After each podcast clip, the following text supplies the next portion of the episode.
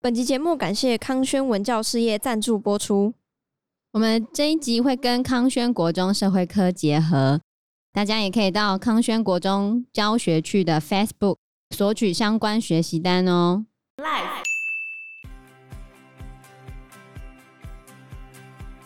当时媒体还有这本书的作者呢，他们就是要开始去报普罗富莫事件，可是他们在报的时候啊，突然就被安全局的官员约谈。那为什么会被安全局的官员约谈呢？主要就是据说这个事件跟菲利普亲王有扯上关系。 Hello，大家好，我是 Joe。我是方娜，我是 Anna。那在女王疲于应付她妹妹引起的危机的时候，其实她老公也出包了，对她老公菲利普亲王情绪越来越恶化。你还记得菲利普亲王？他原先也是王子啊，嗯，只是他可能八辈子也轮不到他当，因为希腊没有那么支持王室。对，大家如果有兴趣的话，可以去听我们的三十五集，超爱地狱梗的菲利普亲王，对，哦对，可以去听我们三十五集。当时有针对菲利普亲王的地狱梗系列，有做了很多的讨论，对，还蛮有趣的哦。那伊丽莎白女王一方面处理她妹的问题，一方面她老公这边也出包了。出包的原因是什么呢？出爆的原因是因为她老公觉得非常的生气，就是菲利普亲王其实很难接受女王的丈夫的这个角色，因为他其实一开始没有预期到，嗯就女王的爸爸会那么早过世，结果他的妻子成为女王了嘛，他们所有的生活都改变了。然后王宫里面的日常生活跟他原本的生活已经太格格不入了，而且呢，他会一直抱怨，他说他是这个国家唯一不允许把自己的姓氏传给孩子的人。为什么？就是女王继位之后，菲利普亲王在整个家族里面的定位很像是入赘，所以他变成没办法传承自己的姓氏。然后当时候菲利普亲王非常 care 这件事情，他就说怎么会有一个爸爸不能把自己的姓氏传给自己的小孩？当时候突然不知道哪根筋接不对，他就开始大抓狂。这一个争吵整整维持了将近十年的时间啊、就因为这件事情，对吧、对，对女王来说压力非常大，因为她妹的事情也弄了她快十年。但是这件事情其实大部分是女王私下独自承受的啦，毕竟是家里面会比较有这样子的反应出现。她跟菲利普亲王一起出现的时候，还是表现得非常恩爱这样子。还是要表现他们是恩爱的夫妻， 还是要有一个形象。对，然后彼此没有什么问题。其实这也是英国人他们不太结婚的原因。他们很多情侣会在一起超过十几二十年，会一起买房子，还生了很多孩子，但就是不结婚。为什么？他们觉得结婚的代价太昂贵了。英国十六岁以上的成人结婚率哦，数十年来都只有在五成，而且还逐年递减哦。大多数的人都是同居而已，因为英国人他们会觉得说，婚约不会让他们觉得特别有保障，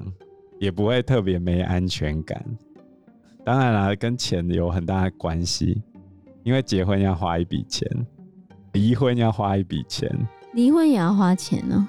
律师费啊，分财产啊，一定要请律师吗？你们财产怎么切？比如说华属归谁？这我的，你也觉得这是你的，那怎么办？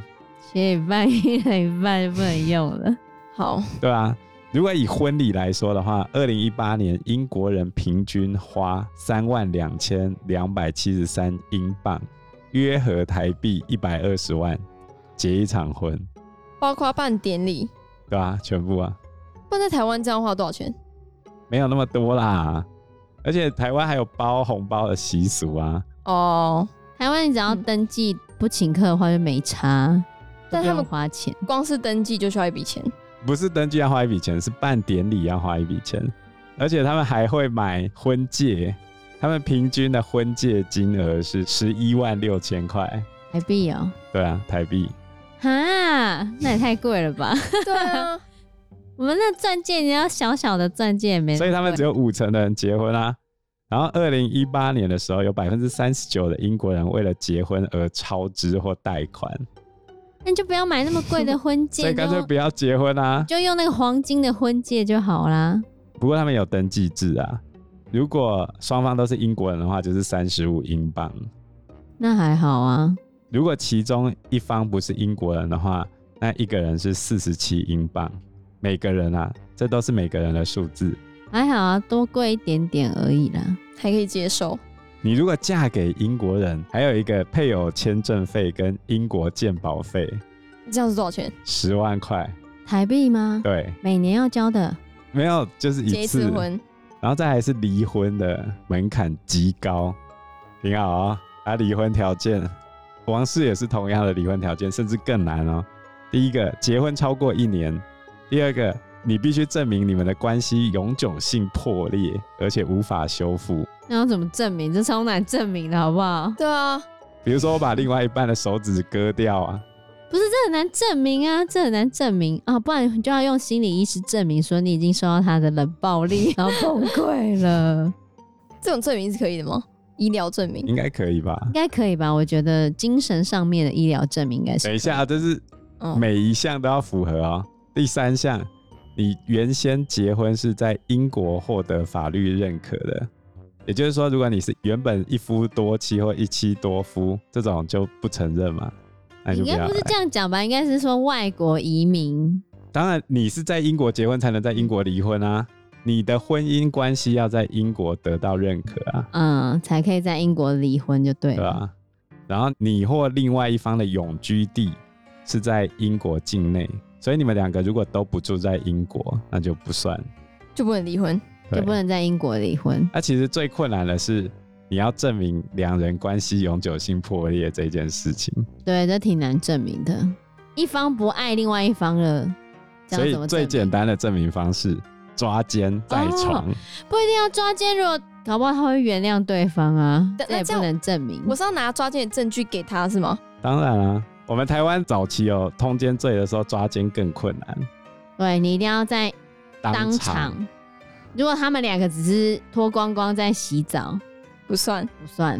一定要当场，然后发生关系被你发所现。以你要在外面等等啊他正在做那件事情的时候冲开进始去才可以，冲进去拍照吗？还是或者就是抓奸在警察要一起冲进去，哦对，这样才可以，因为不然他们就会说他们盖着棉被纯聊天，这样才是完全合法。早期啊，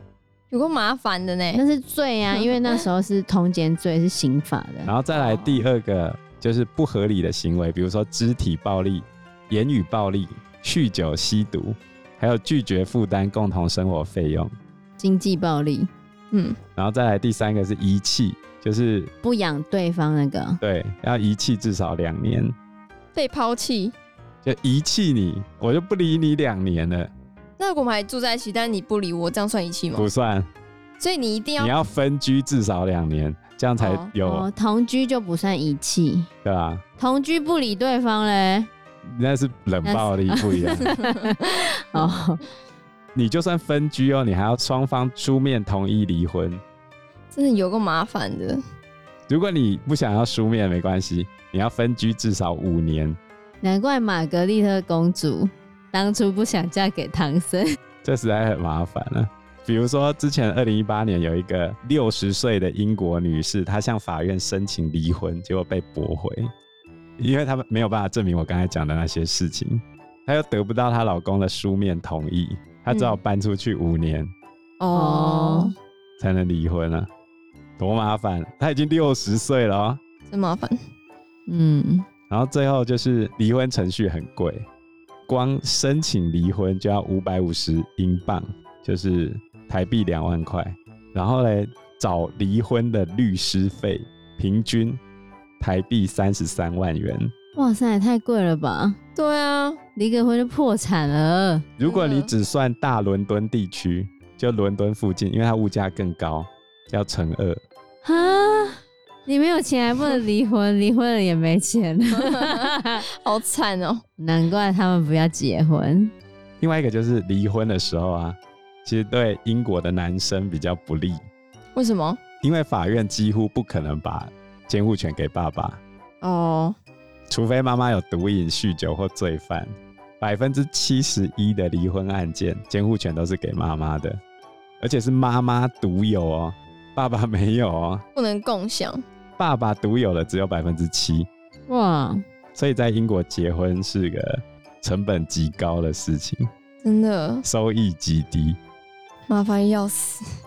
所以你看，女王跟菲利普亲王他们虽然吵了很久，不过他们从来也没有讨论过这件事情啊。他妹就有啊，对他妹就有，嗯嗯，但是女王跟菲利普亲王的这个姓氏之争，到最后是哈罗德·麦克米伦这个首相他的出面才平息了女王跟菲利普亲王的王室姓氏之争，因为其实。菲利普亲王一直很不开心，觉得他没有办法把他的姓氏传承给他的儿子。然后，在一九六零年年初的时候，女王她怀了她的第三个孩子安德鲁王子，这时候呢，麦克米伦就去探望了女王，然后女王就说她想要做一些事情来取悦她的丈夫，因为她深爱着她的丈夫，她不希望她的丈夫不开心。所以后来麦克米伦首相他就说他要答应女王会解决这个问题，因为菲利普亲王其实在这件事情上面非常的坚决，他对女王的态度也不是很好，他就觉得他在这个婚姻里面可能不幸福，也不是不幸福不啊，因快为乐哦因为他已经放弃了很多跟女王结婚，哦，而且他们那一辈的男人都是传统的大男人嘛。嗯，可是他必须要永远走在女王的后面，永远当后的男人，委屈自己，然后他还不能够把他的姓氏传给他的孩子，所以他非常的难过。然后麦克米伦就说他会帮女王解决这件事情。后来菲利普亲王终于接受一个妥协的方案，就是温莎王室的头衔还是会保留着，但是在王位继承排名中比较后面的，而且不会拥有殿下头衔的那些孙子辈的孩子中，他们的姓氏就会注册为蒙巴顿温莎，就是把菲利普亲王的蒙巴顿的那个姓氏留下来。所以，像梅根她的孩子的名称就是阿奇哈里森蒙巴顿温莎。所以最后他们还是终于得到了一个比较好的解决方案了。嗯，不过整体而言，就是菲利普亲王还算是个性比较稳定的人啊，但是中间还是有丑闻传出来，对，而且跟这个丑闻有关的人竟然离奇死亡了。